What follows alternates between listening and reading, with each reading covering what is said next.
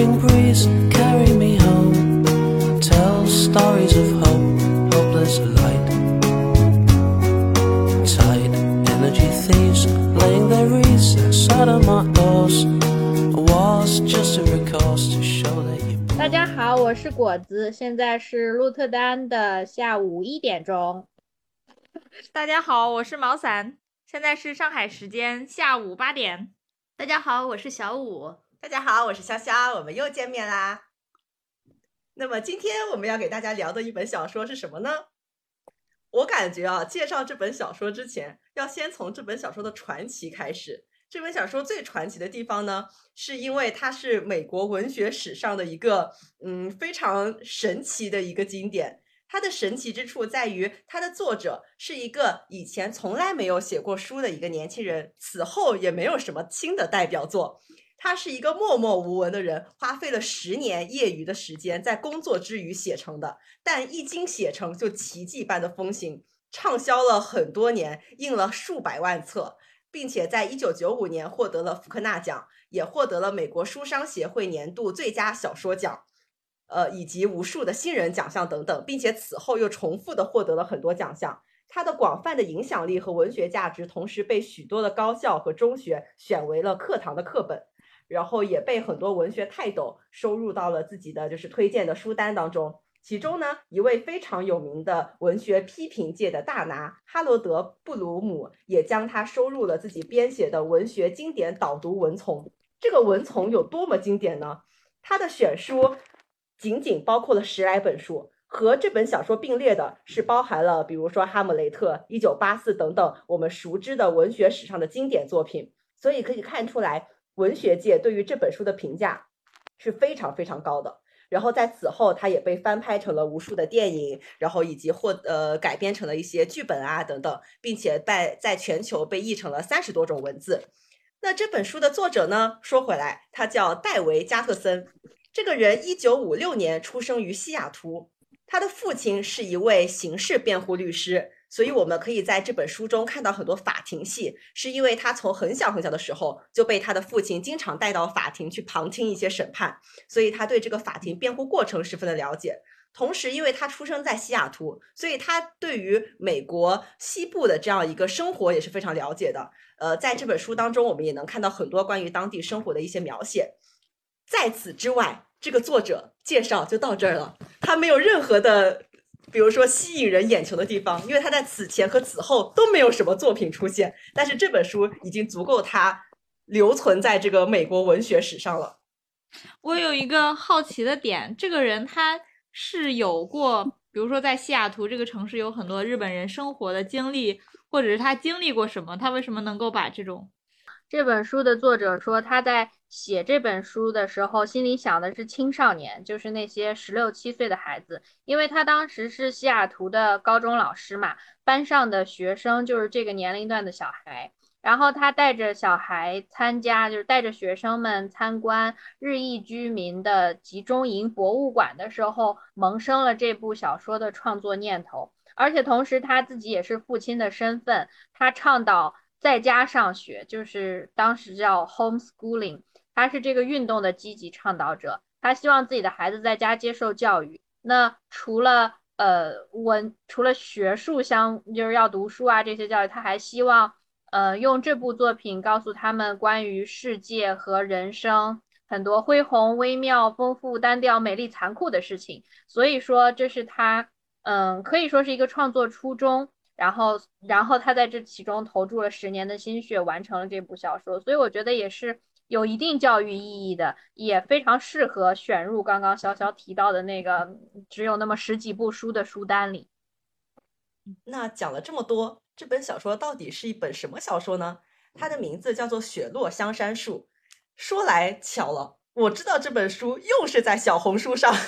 看到了很多博主的推荐，我当时是被这本书的。封面吸引了。就当时我看的那一个版本，它的封面是一种草绿色的封面，然后封面很简洁，就是有一点雪花的那个感觉，然后雪落香山树也是一个比较嗯，就是艺术字体的这样一个一个一个感觉。所以我就觉得这本书的封面挺好看的，然后也挺小清新的，然后就翻来看了看，然后看完之后呢，觉得确实很不错，然后推荐给了大家，所以就一起录了这一期。这本小说表面上呢，其实讲的故事很简单，它就是讲一个呃悬疑的凶杀案，这个就是很简单的一件事情。某一天早上，呃，小岛的治安官呢发现有一个渔民叫卡尔，他死在了自己的船上，呃，所以呢，他就在。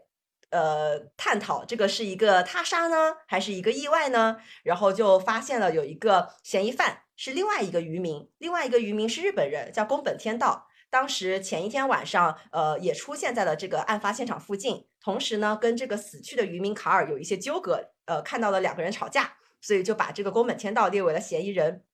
整本书呢，就是始于这个此案，呃，这个宫本天道作为嫌疑人被捕入狱，然后要开庭审理，呃，就是在讲整一个这个审理过程，是以这个故事的主线。但这本小说呢，它的主要是有三个人物，除了这个嫌疑人宫本天道之外呢，还有宫本天道的妻子，也是一个日本人，叫出之，以及这个岛上有一个报刊记者，他旁听了整一个庭审案件，同时也是出之的初恋，是一个美国人，叫伊什梅尔。呃，这本小说是其实是通过一个比较客观的叙述视角，分别采用了比如说宫本天道、出之、伊什梅尔，甚至是死者卡尔，甚至是小岛上的治安官等等不同人物的视角来叙事，叙述案件本身，叙述整个法庭的审理过程，有法庭戏，也叙述这个岛上居民之间的过往的纠葛。伊什梅尔和出之曾经是一对恋人。但是因为出之是日本人嘛，伊什梅尔是美国人，所以他们其实从小都是被教导，可能以后要嫁给同族人，不能嫁给这个外国人，所以他们只能偷偷的有一点，呃，偷情的感觉。当然也没有那么的，就是捅破窗户纸。我感觉啊，自始至终都是一种朦胧的好感。但是不巧，在珍珠港事件爆发以后，当时美国兴起了一个牵制日本人的一个浪潮。所以出之一家就被迁往了安置营，也就是刚刚果子所说的集中营。刚开始呢，他们还偷偷的通信，后来被出之母亲发现，然后被逼之下，出之写了一封分手信，从此断绝了来往。也就是在这个安置营当中呢，出之和曾经的同学宫本天道结婚了，然后两个人就是在安置营里这个正常的生活。而宫本天道呢，他跟这个死者的卡尔曾经是邻居。然后，这个天道的父亲曾经向这个卡尔的父亲想要购买七亩土地，用来种植草莓。呃，这个草莓园呢，我感觉也自始就从那个时候开始，就成了宫本家一生的执念。就感觉他们就很想拥有一块自己的土地，宫本天道也很想拥有一片自己的草莓园。本来谈好了分期付款，但恰恰是在该支付最后一笔款项之前，宫本家接到了必须要迁走的通知。所以他们全家迁往了集中营，也并没有办法付清最后一笔款项。正是因为没有付清这最后一笔款项，在卡尔的父亲离世之后，卡尔的母亲就以这个钱没付清为由，把这个土地高价卖给了另一个美国人，然后同时把钱退回给了宫本家。所以宫本家就是这个想要一块自己的土地落空了。然后宫本天道从集中营回到了这个地方以后，他就一直想要回自己的土地，所以才找到了卡尔。呃，包括给卡尔起了一系列的纠纷，所以才因此被怀疑成了这个嫌疑人。所以可以看到，这个以这个法庭审理为主线，其实这个故事穿插了很多，比如说曾经的纠葛、大的政治环境、小的这个居民之间的呃这种偏见和歧视，以及这个纠纷和这个宽容，所以就构成了这么一个海岛浮世绘式的景象，还有一丝丝不被世俗接受的爱情戏。对，但我我我觉得，与其把这本小说看作是一个爱情小说，我觉得他想表达的内容其实是很多元的，他也表达出了很多元的东西。就这个爱情故事，可能呃，包括刚刚所说的宫本天道、出之，还有这个伊什梅尔，他们三个人的这个三角恋的这个戏份，只是这个故事的表面。它其实内部这个小岛每个居民之间的交往和每个人心中的想法，它其实都折射出了很多的。主题，其实如果从这个单从这个文学性来说，这个小说最突出的一个地方，是因为作者采用了一种类似于环形叙述的表示方式。这个环形叙事什么意思呢？它是这个顾名思义嘛，环形，它就区别于这个直线叙事，它不是通过一个时间线。去叙述这个故事发生的过程，而是通过片段式的回忆，就是通过我叙述这个法庭，但是我穿插着很多人的回忆，来展现出把这个片段最后拼凑成一个整个故事的全貌。但是又因为这个作者他是采用第三人称叙述的，比如说他采用出之、宫本天道或者伊什梅尔或者甚至卡尔的视角，他是纯粹从他们的视角中叙述，他让自己成为了一个观察者。但是每一个人的视角他其实是有限的。他会受到自己所看事情的呃局限，所以这个作者呢，他又用同一件事情，分别采用不同人的视角叙述了一遍。比如说，他叙述这个初枝和伊什梅尔的初恋，他就既通过初枝来描述当时的情况，又通过伊什梅尔来描述当时的情况。这两种描述其实对于当时的呃情形是不一样的。可能在伊什梅尔心中，这个感情很热烈，特别的朦胧，但是可能从初枝的心中，他其实就是一个简单的一个年少的初恋的回忆。包括他写战争，他写宫本天道对战争的回忆，写卡尔和伊什梅尔对战争的回忆，他其实都是不一样的。所以他对同一件事情的叙述，通过不同的视角来展现，他我觉得也是很有深意的。他既符合了这个人物特点，他其实又揭示了一些事情的表面。就这个是环形叙事，是这个作者呃写这本书，就是从文学手法来看的话，是他的这样一个特点。哎，我有一丝好奇，朋友们还读过其他环形叙事的作品吗？因为对我来说，读这样子的叙事方式还是蛮新鲜的。当然，也要多花一点点的脑子去理解他们的时间是怎么衔接上的，以及人物是怎么衔接上的。我刚刚也在想啊，我觉得这种方式很熟悉，对。又一时之间想不起哪本书是这样写的，就是一边回忆一边现实往前走，然后写写到某一个地方，现实跟回忆交汇了。我觉得可能在影视剧里这种手法会更多一点。对，应该是这样的。有一个有一种熟悉的陌生感。有一个日本电影叫做《情书》，你们有看过吗？那个电影就是这样的叙事手法。在正式讨论这本书之前，我觉得一定要先了解当时的这个时代背景。一八五三年的时候，其实是呃美国强行闯入日本，要求日本开放港口，并且逼迫他们签下日美亲善条约。从那个时候开始，其实是日本开始移民到美国的一个浪潮的开始。哦，但是日本也经历过这一 步，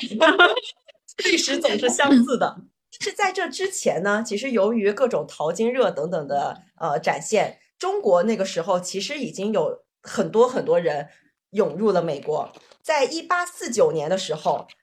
在加利福尼亚的中国人只有七十六名，但是到了一八五零年已经有了四千人，到了一八五二年已经有了两万人，截止到一八七六年，已经有大约十一万多的中国人在加利福尼亚定居。占到了当时加利福尼亚总人口的四分之一，呃，也是在当时呢，因为中国人太多了，而且中国人在那里也是类似于可能日本人当时的处境，他们也是受到压迫和歧视的，嗯，甚至于有的时候会受到私刑的这种残害。在一八六二年的时候，据统计就有八十八个中国人在加利福尼亚被杀害。嗯，所以就是在这种情况下，其实，在这个中国人太多了，美国人可能也有点对中国人有点，就是中国人太多了，他们就会有点警觉性。在此之下呢，他们就跟日本人去呃讨论，日本人把一部分日本人送到了夏威夷岛，然后去帮助美国在夏威夷岛制糖。然后呢，又在这个呃当时一八六一年之后，美国南北战争之后呢，这个国内生产有很多停滞了，所以夏威夷呢就有很多制糖厂。开始热门起来，就他们这个糖开始供不应求，所以呢，就有更多低廉的劳动力从日本到了夏威夷岛。然后在度过那个时期之后呢，夏威夷岛的这个整个日本人就有点生产力过剩了，然后他们就迁往了美国的西海岸，也就是加利福尼亚那片地区。所以这就是带来了后来的大概在十九世纪六七十年代，日本人开始到了加利福尼亚以及美国的这些西部城市，有一波移民潮。然后在了呃，截止到一九四一年十二月珍珠港事件爆发之前，在美国的日裔人口的总数大概有十二万多人。也有一个说法是说，光在夏威夷岛就有大概十五万日本人。所以在日本人的这个其实是人数是很多的，其中呢只有四万七千人是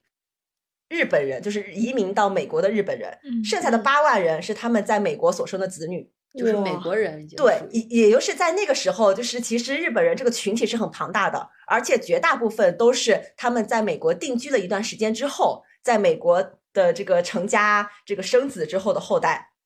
而这百分之九十的这个日本人就定居在美国西海岸的四大洲，包括加州啊、亚利桑那啊等等。然后，在一九四一年十二月珍珠港事件爆发之后呢，整个日裔的移民都刹那间成为了美国社会的敌人。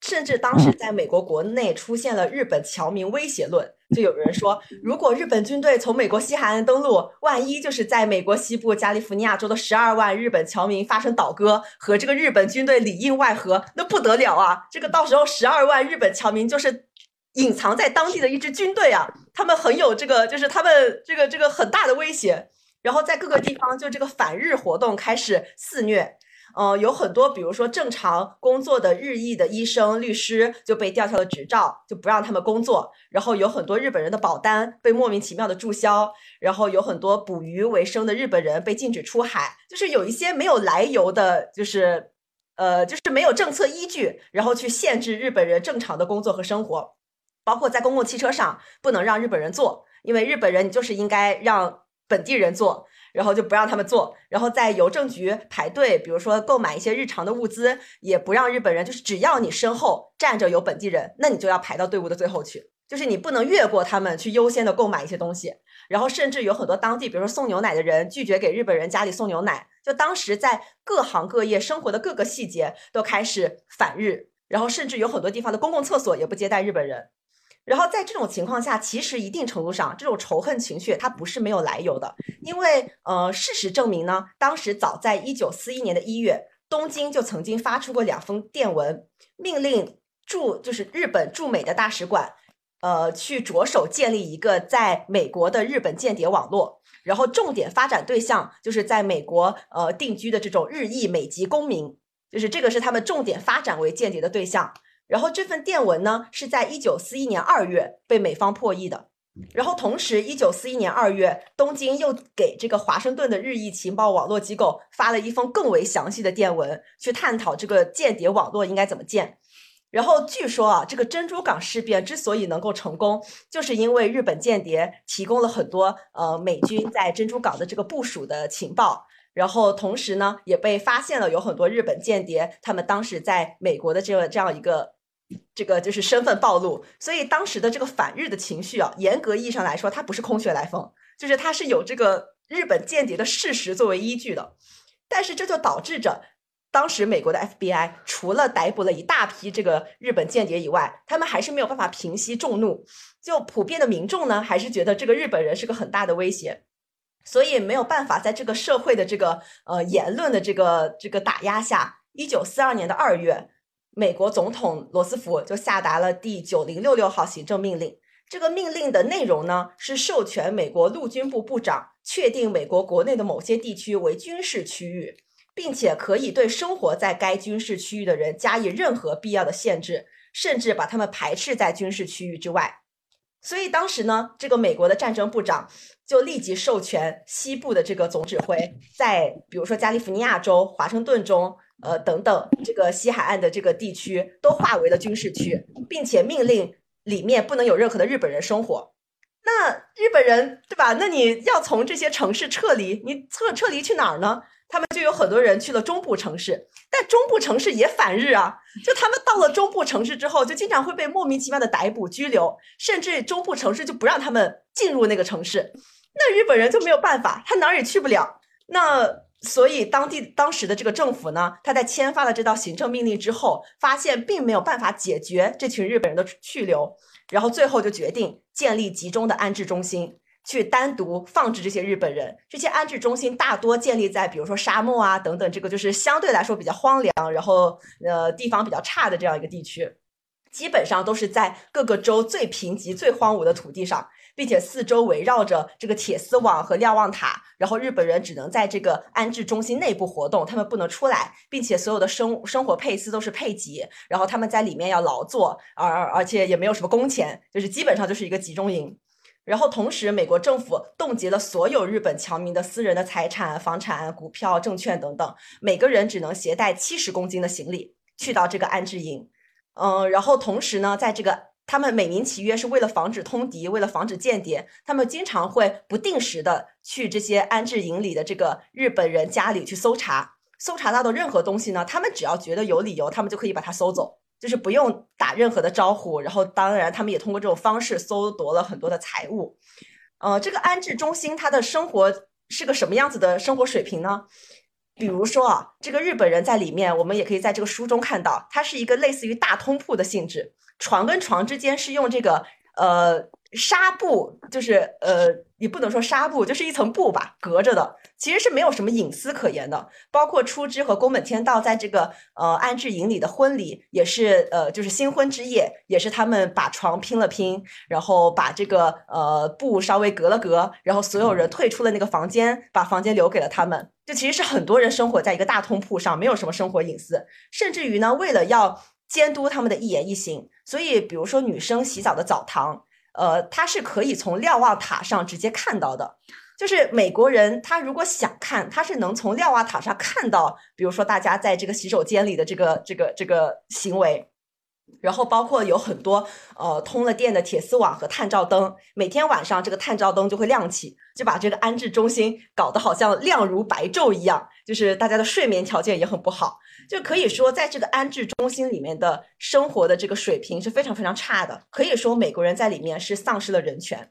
那美国人呃，那日本人肯定也也也想，我要就是我其实很多人他刚刚说到了，他是生活。在他出生在美国，生长在美国，他觉得自己就是个美国人，他要证明，就是他想证明我不是效忠于日本天皇，我就是美国人，我就是效忠于美国的。他怎么证明呢？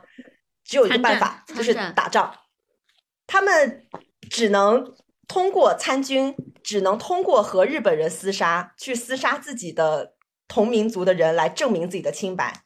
呃，巧合的是呢，很多日本人在当时都加入了美军第四四二步兵团。这个第四四二步兵团后来成了美军在二战期间伤亡最大的团级部队，伤亡到什么程度呢？按照这个建制，四四二步兵团的人数本来应该在三千人左右，但是由于伤亡率太高，在短短三年里就有一万四千多名日本人先后在该团服役，其中的死亡人数高达九千多人。就日本人只能通过这种方式来证明他们的清白，他们在战场上最英勇。死亡人数越多，越能够证明他们效忠的其实是美国。直到一九四四年，就直到一九四四年十二月，美国在这个整个二战期间，基本上可以这个军事慢慢的好转，能够稳操胜券了之后。他们才逐步的允许日本人，比如说一开始是允许他们可以出这个安置中心，可以去外面这个读书，然后生活。慢慢的，在一九四五年一月，彻底的结束了整个的限制行动，日本人可以回到西海岸他们原来的城市。但是虽然这些安置中心被取消了，可是这些日本人回去的生活其实并没有太严格的好转，因为尽管说他们。表面上可能恢复了自由，但是在当时这个居民的反日情绪还是依旧的高涨。他们其实很多人回到自己的城市里，并没有办法回到正常的生活，他们可能还是只能跟日本人交流，然后日常生活还是会受到当地人的歧视。但好在呢，慢慢的这个社会开始反思当时的这些政策，也有一些开始批判美国政府的声音。有部分的日本人呢，就为了这个当时他们的不公正待遇，开始向美国政府索赔。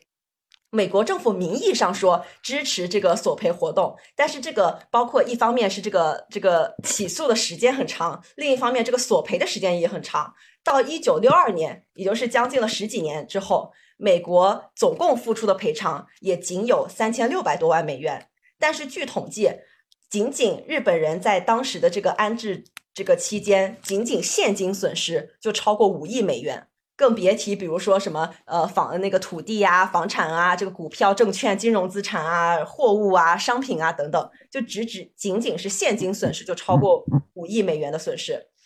然后直到一九八七年十月，美国国会正式决定给受害的日本人总额不超过五亿美元的赔偿。到了一九八八年，这个总额提高到了十三亿。一九八八年八月，里根总统正式签署道歉文件，就正式对当时曾经被关在拘留营中并且仍在世的日裔美国人提供每人两万美元的补贴的赔偿。就从此之后呢，这个嗯，可能这个事件就告一段落了。但是在此后很久的时间里，这个当时嗯，就是美国人呃对日本人的反日情绪，以及日本人当时在这个安置营当中呢，可能有一些悲惨记忆，包括他们在战场上参军，就是不得已去屠杀同族人，又不得已去参军的这种战场上的残酷记忆，其实一直持续了很长的时间。就这个就是大概的一个时代背景。但其实在此期间，就是反日并不是美国人对日本人的一个。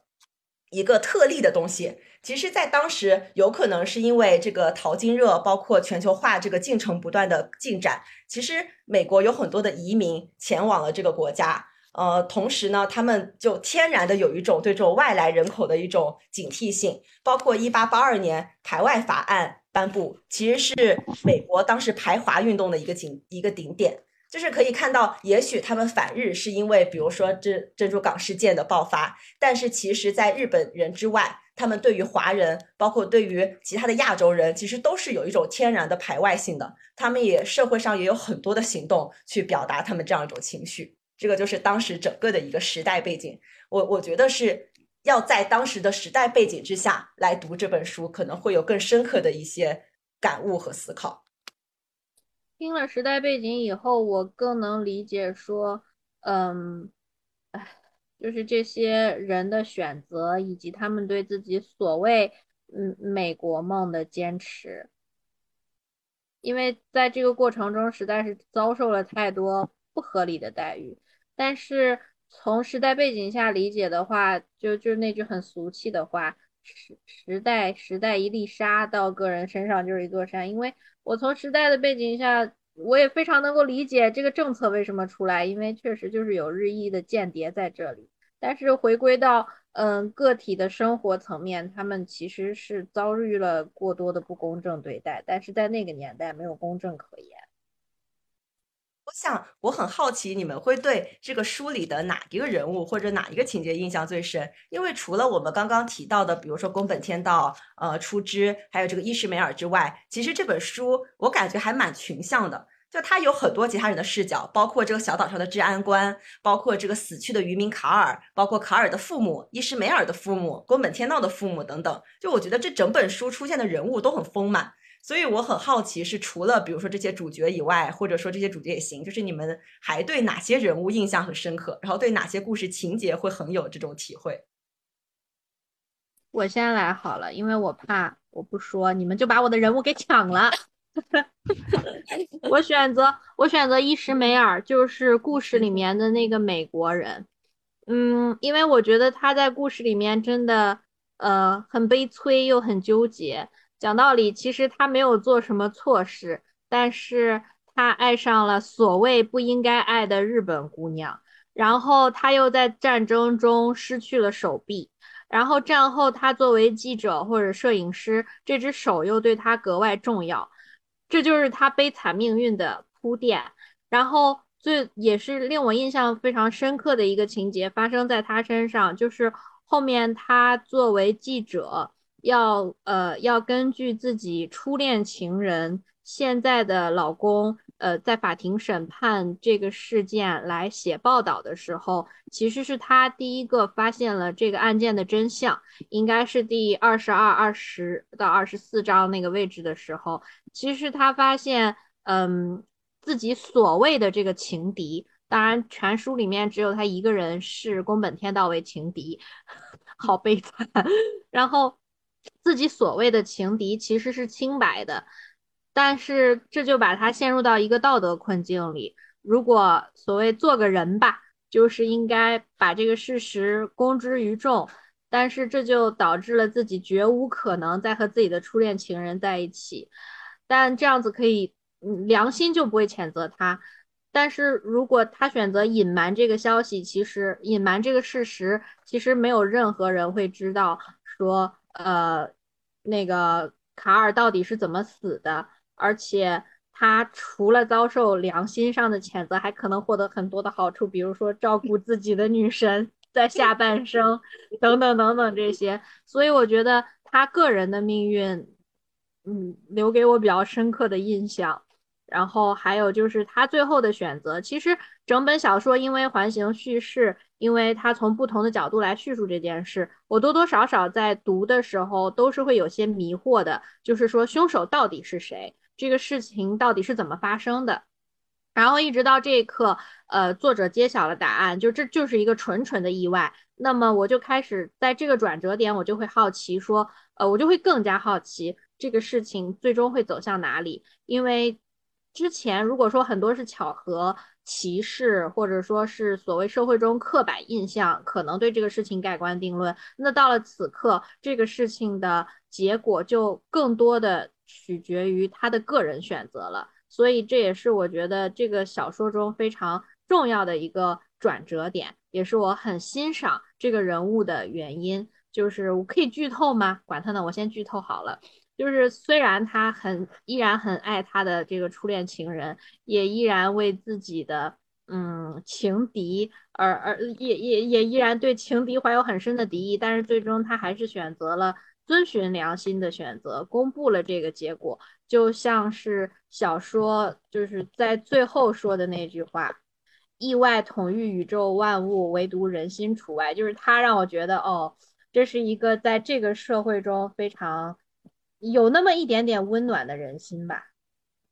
我感觉我没有说对某一个人物有特别深的印象，但是对于伊什梅尔和初枝他们两个人形象的对比，我觉得特别的呃令人印象深刻。就是他们两个其实是属于小时候呃类似于青梅竹马的一个角色，然后很小的时候就互相喜欢，然后会经常待在一起。一起度过，呃，而那个少年时代的时光一样。但是我觉得，呃，初枝好像从小似乎就觉得他跟这个男生没有什么未来，就是当做一个非常美好的时光在度过一样。但是这个伊什梅尔就感觉一直对这个女生怀有非常深的感情，一直到他上了战场回来之后，都没能把这个女生遗忘。然后。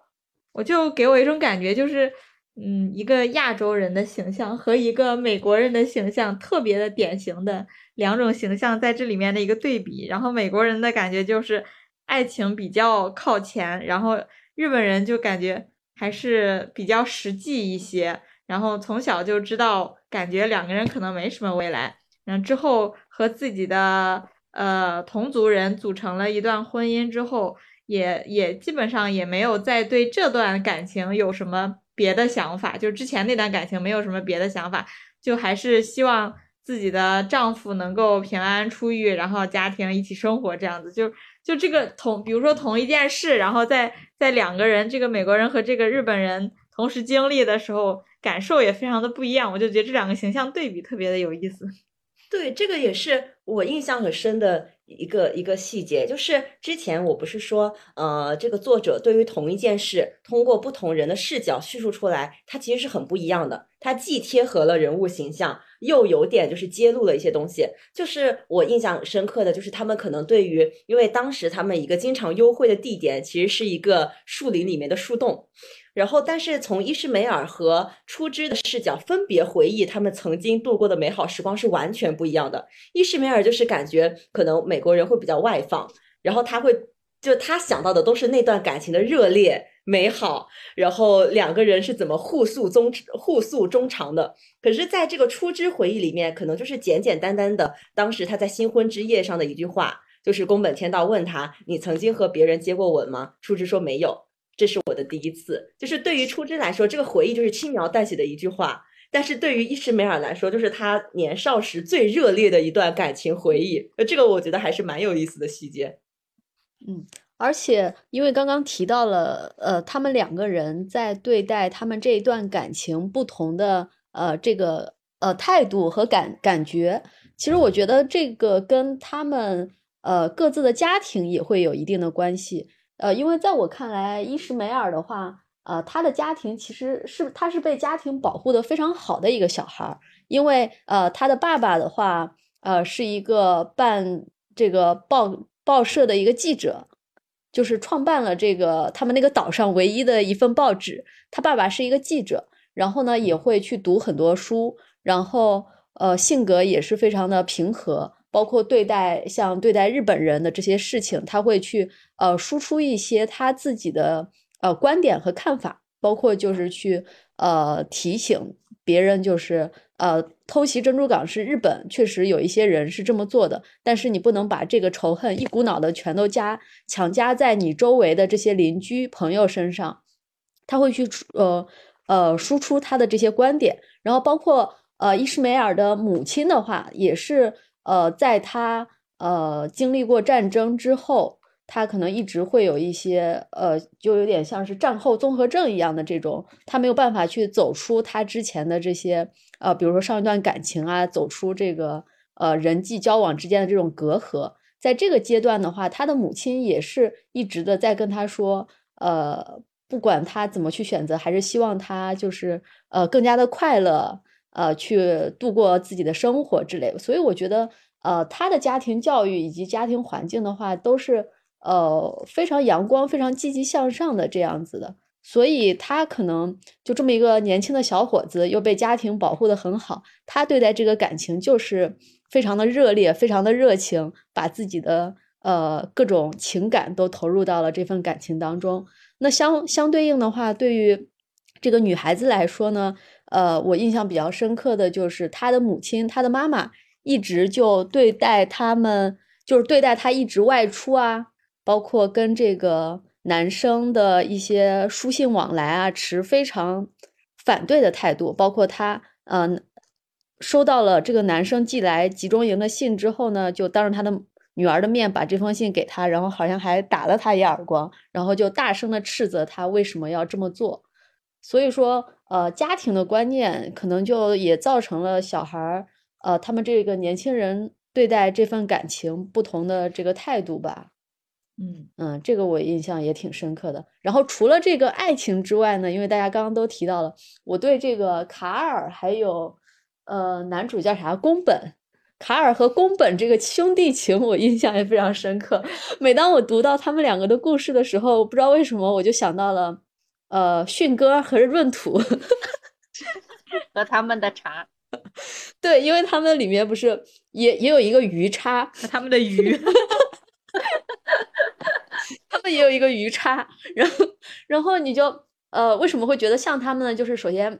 卡尔家非常有钱。呃，就是从父辈开始啊，很有钱，然后承包土地，是一个大地主。然后那这个宫本家呢，其实就是他们家的长工。然后一毛一样。然后就是这个宫本，他他他父亲，然后还有这个小男孩儿，他在他小的时候啊，然后就也都是在帮他们的这个草莓园去呃采摘啊、收获啊之类的，去帮他们打点一些事情，然后赚一份工钱。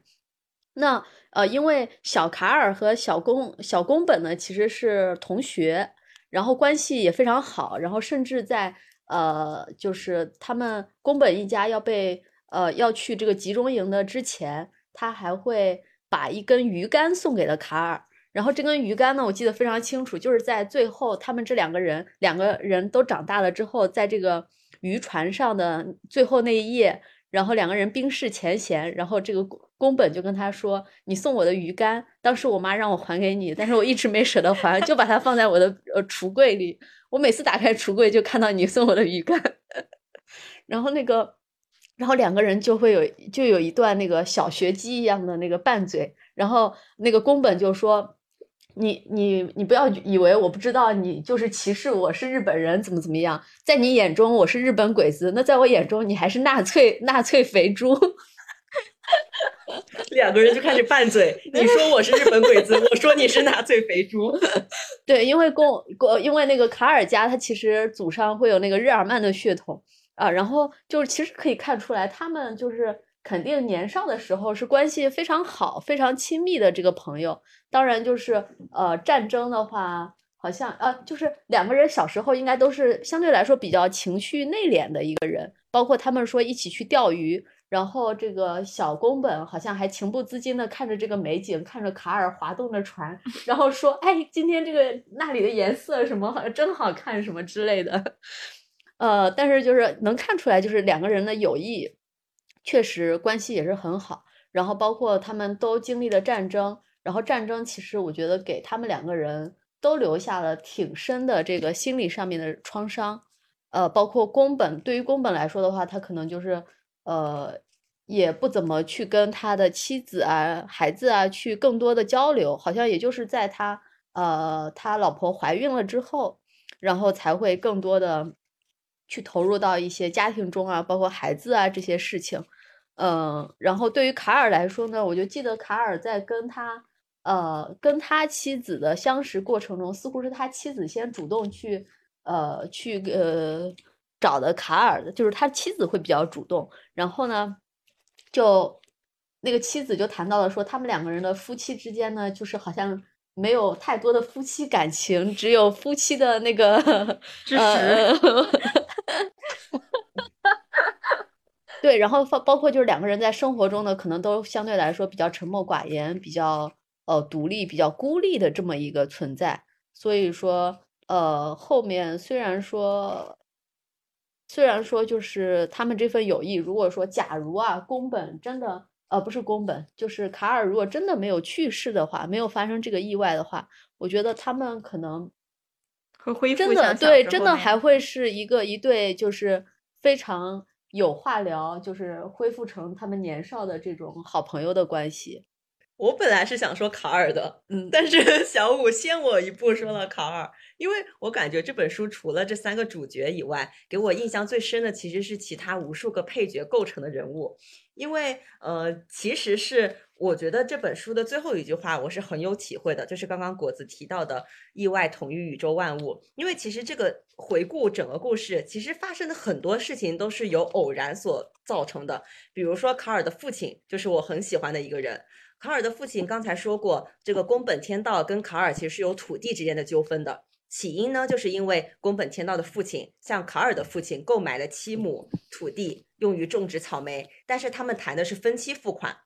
大概是分十年的时间。但是在最后一笔款项还没有支付之前，就因为这个政策，他们举家要迁出。呃，在他们迁走的前一天晚上，宫本的父亲找到了卡尔的父亲。呃，宫本带来了。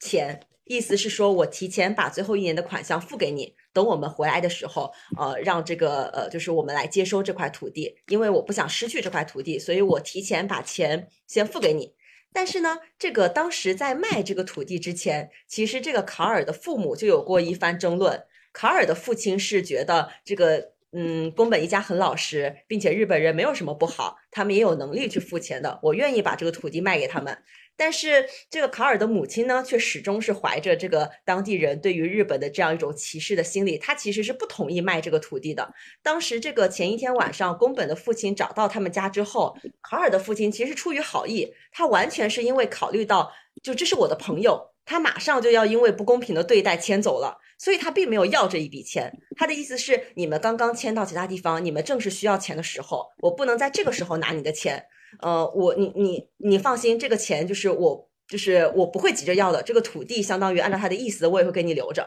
然后，但是宫本的父亲他其实是一直有点呃，就是一直有点担心。他担心如果他没有来得及付钱，这个土地就没有办法归属于他。所以他说：“那你放心，我一到这个安置中心安置好，我就立刻把钱给你汇来。”说其实卡尔的父亲是好意，他不是不想卖这个土地，相反，他正是出于体谅。他没有要那最后一笔钱，但也正是因为他没有要的那最后一笔钱，导致他在后续离，就是因为呃，就是死亡离开了世界。然后卡尔的母亲就以这个他们宫本家没有付清土地款项为由反悔，把这个土地高价卖给了另外一个美国人。所以就是这其实是所有的偶然构成的一个一个可以说是一个悲剧故事。就卡尔的父亲也是好心。但是因为这个偶然，他就造成了后面一连串的这个纠纷和这个悲剧，然后包括比如说，嗯，珍珠港事件，其实这个战争在当时就是一个偶然因素，美国下这个政策也是一个偶然，包括出之，呃，跟伊什梅尔通信被出之的母亲发现也是一个偶然，然后包括之后，呃，这个宫本家没有得到这个土地也是个偶然。他之后和卡尔起了争执，他以为卡尔会念在以前他们是这个邻居、这个好友、这个一起长大的竹马情谊上，同意他购回土地的请求，但卡尔并没有同意。就这个失望是一个偶然。最后，他们那天晚上在海上的所有遭遇都是一个偶然。但是，就是这无数的意外，就造成了这么一个世界。就其实这世界的一切都是靠偶然和意外去决定的。但是，只有可能人心是我们能够。自主去决定的东西，我们怎么看待周围的人和这个世界，可能才是在这所有的意外当中，我们能够构成的一个必然。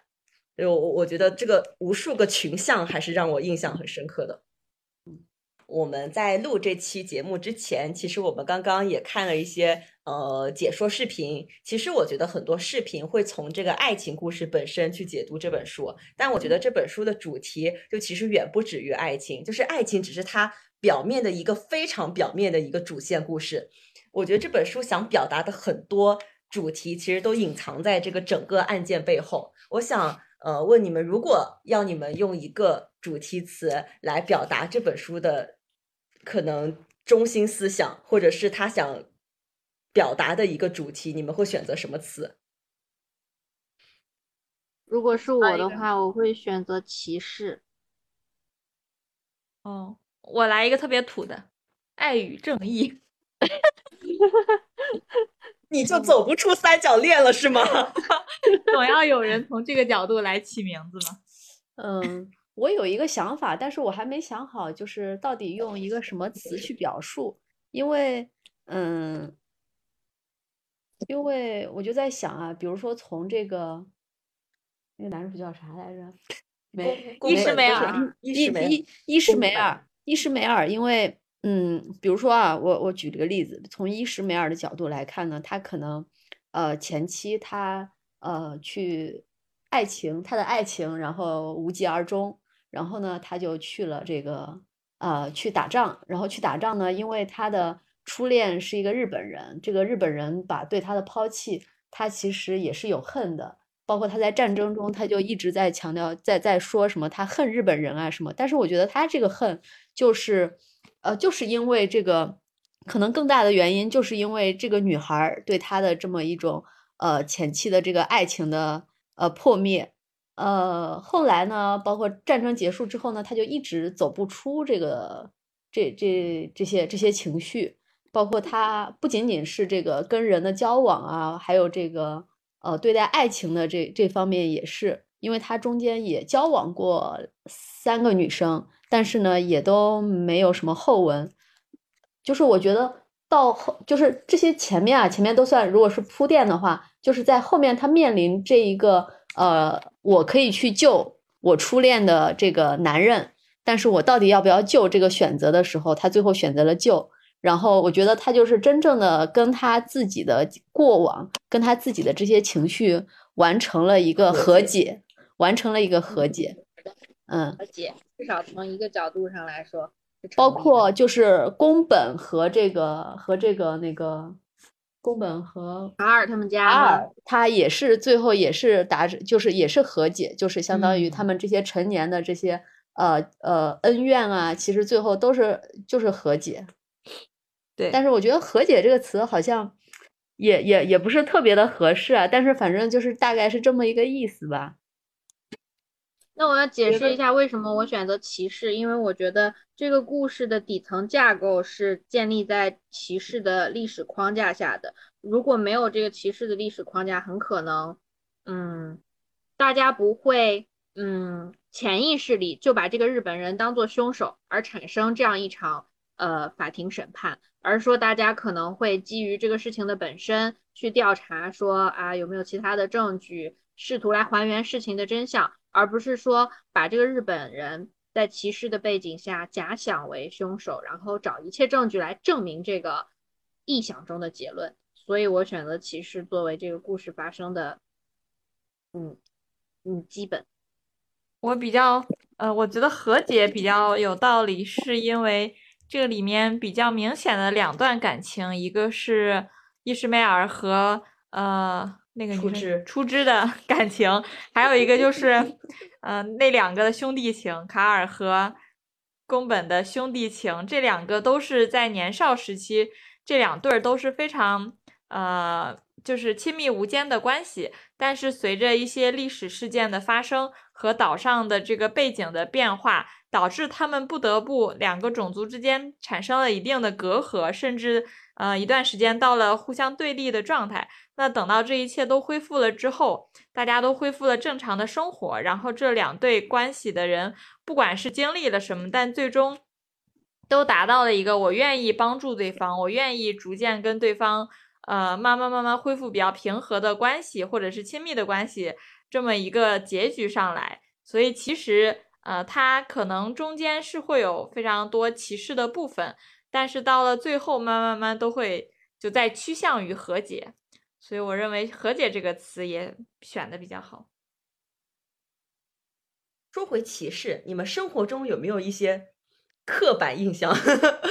或者或者说，比如说果子现在也在欧洲嘛，就是你会不会遇到一些，比如说身边人对于亚洲人或者中国人的一些不一定是歧视吧？我觉得或者说偏见啊、刻板观念啊都可以。呃，如果说回正常生活中的话，其实呃，不管是种族主义的行为，还是说那种。嗯，言辞间透露出来的骄傲感肯定是难以避免会经常遇到的。就比如说上周我在健身房门口等他开门的时候，就有两个人路过我，然后给我滴滴暗骂了一句“呃，新冠病毒”。然后我我我，因为这是我第一次遇见，我一下子还没反应过来。然后我觉得这可能也是很多留学生或者是在外的华人群体第一次遇到。这种种族歧视的行为会大脑稍微空白一下，不知道如何如何反驳。但是我我之前其实有听朋友讲，他们是我们我们班十几个同学全是女生，他们有一次从海牙回到鹿特丹的火车上，不是一个女生，是呃可能三五个女生坐在火车上，而且都是亚裔的面孔，呃香港的、大陆的、呃韩国，还有什么。孟加拉国就是这些亚裔面孔，大家坐在一起。回程火车上有一个看起来有一点像喝醉酒的人，对他们高声叫骂，说：“呃，为什么你们中国怎么怎么怎么样？然后呃，在我们这里类似于倾销很多便宜的商品，然后抢走本地人的工作机会等等等等。就是嗯，他们也是第一次遇到这种情况，然后也是大脑空白。”但是大家讨论过这种事情，总之来说就是，首先要保证自己安全的前提下，能做多少做多少吧。像像我说的这个情况，如果是你面对一个醉鬼，嗯，发生什么人身危险都有可能。所以说，如果是我遇到这种情况，我也是，哼，打不了就跑呗。然后，如果是能反应过来骂回去就骂回去。但是如果是我的话，身为一个女性面对两个男性同时对我有攻击性行为，我还是会选择躲着，就是比较安全。这个是比较那种非常明显的歧视行为了。也有一些是那些话里话外能够感受到的，比如说我夏天的时候在 host 家里住，他们就会觉得说，比如说在瑞士家里住的时候，其实。嗯，你不能说那个 host 他觉得哪里好，或者说是中国不好，但是多多少少他会说，比如说我提到说他们当地做的那种奶油蛋糕卷，我会说哦，这个中国也有，我们叫它瑞士卷。我觉得这只是分享一下我知道的事情而已。然后他的反馈就是，我不确定他是开玩笑还是说也只是也只是分享而已。他就说。对，你们就是会觉得瑞士的一切东西都是好的，所以叫它瑞士的巴拉巴拉巴拉，包括瑞士的各种产品。对此我不否认，但是也没有必要吧？就是 你没必要什么事情都往上扯。我承认瑞士的产品是好的，瑞士的奶酪是好的，但是瑞士的 蛋糕就 大可不必。还有比如说，嗯，他也有提到说，针对包括英国家庭和瑞士家庭，尤其是年纪大一点的。他们都会觉得说，呃，中国产品在最初走向世界的时候，采用低价和劣质的战略，占领了全球市场。然后这种行为在他们看来或多或少是有一点不耻的。同样，他们基于这种嗯，贸易角色形成的国家认知，多多少少也有一些看不起的成分在里面。那因为大家都是一个可以平等交流的个体，起码是受过教育的，而且不是那种毫无理由的，仅仅是因为你是中国人就歧视你的这种这种呃思维定式下，那大家是有交流的空间。我就会跟他分享说我对这件事情是怎么理解的。我对于全球化的观点，然后我对于世界是怎么联系在一起来的观点，会聊这些。那基于这些沟通，大家也会觉得说，哦，这是有价值的沟通。那这这种情况下，我觉得还是还是会觉得是，嗯，可以聊聊天的。那么像路上你遇到的那些人，过了就过了吧，就当他们是傻逼就好了。那听起来和十九世纪七八十年代也差不多吗？没有什么区别。对中国的看法、认知和一些观念，仿佛都没有怎么变化呢。我是觉得这个世界就是这个样子，并不会变得更好。嗯，它也不会变得更糟，是因为它就是这个样子了。我我觉得，如果让我用一个词来形容，就是我读完这本书的思考会集中在“民族”这个词上。因为我觉得，比如说像我们之前提到的，其实这一波被驱逐的日本人，他有很多是在美国土地上出生长大的日裔美国公民。包括我之前在查资料，我看到很多当时的照片上，会有很多，比如说日本开那种小店的店主，他会在自己的玻璃上，呃，贴一张大大的那个就是呃宣传纸，呃，上面写着“我是美国公民”，我呃。比如说我效忠美国这样类似的字来表达自己的决心，但是呃，当时还是会对所有的日本人产生，或者说有可能会一定程度上它扩大到了整个亚洲人，因为他们没有办法分清这样一个日亚裔面孔到底是是不是日本人，所以呃，这种其实是简单粗暴的以这种比如说呃人种、呃肤色、呃长相这个等等去区分的，但是其实。就是说回什么叫一个民族呢？可能我们比如说说同一种语言，或者呃在同一个地区生活，有同样的生活习惯和价值观念，按道理应该我们是一个民族。可是，在这种情况下，又可以简单粗暴的以一些外在的这个区别去区分我们。那比如说，就会让我想到，假设说一个美国人他出生在日本。然后他是日本国籍的人，那在美国人看来，他会是自己这个同民族的人吗？就会让我觉得民族这个概念，它其实一定程度上它是人为制造出来的一个区分标准。它在这个时代下可以是这个标准，在那个时代下会是另外一个标准，就会让我想到我最近在看的呃几本书，它就会讲到从工业革命开始，其实是民族这个概念最开始兴起的时候。因为在比如说航海时代之前，呃，大家可能活动范围都比较有限，其实没有太多这种民族的概念。因为我周围生活的人都是我比较熟悉的人，我没有这种我这个族群和他这个族群的概念。但是在这个航海时代之后，包括这个贸易的进程之后，包括殖民和被殖民开始之后，才有一些民族的兴起。但最一开始，这个民族主义它其实还没有到后来这么泛滥。它一开始只是简简单单的的民族主义这样一个顾名思义的词。但它正是到了后面，比如说十九世纪后期，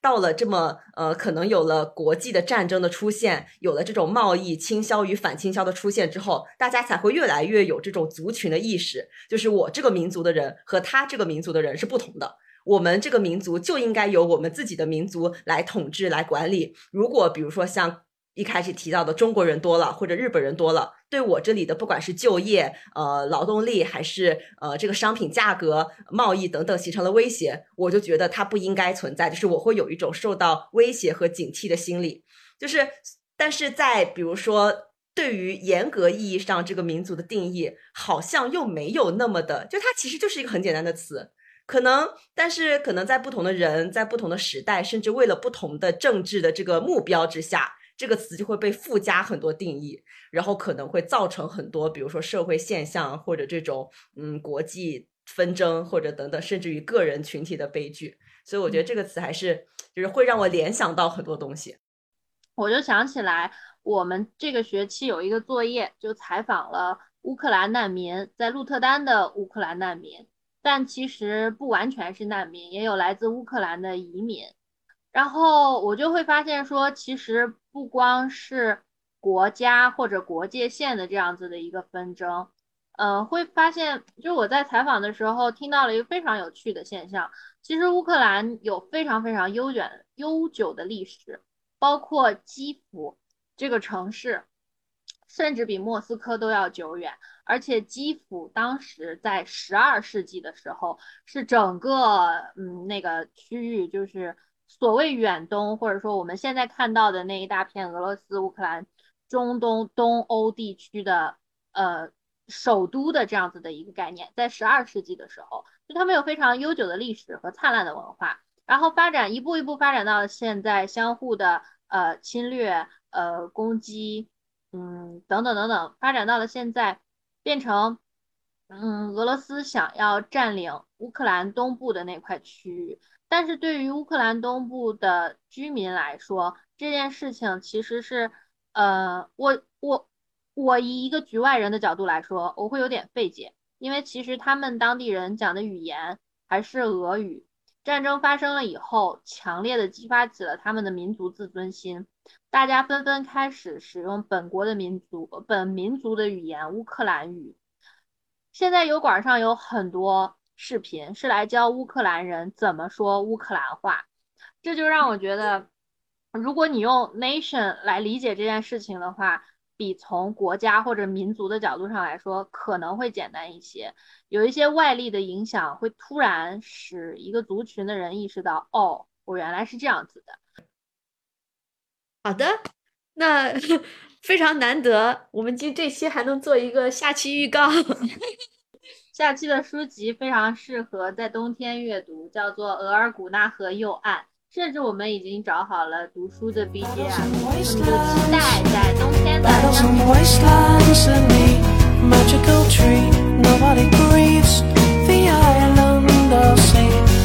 and wastelands, battles and wastelands, and the magical tree nobody grieves. The island sea.